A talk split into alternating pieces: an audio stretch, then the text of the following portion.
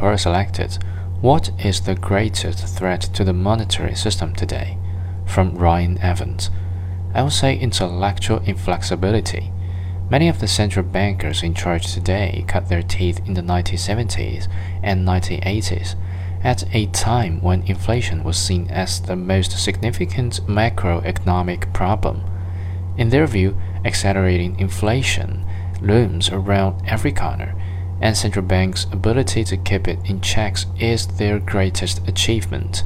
But the world doesn't like anything like it did in the 70s or 80s.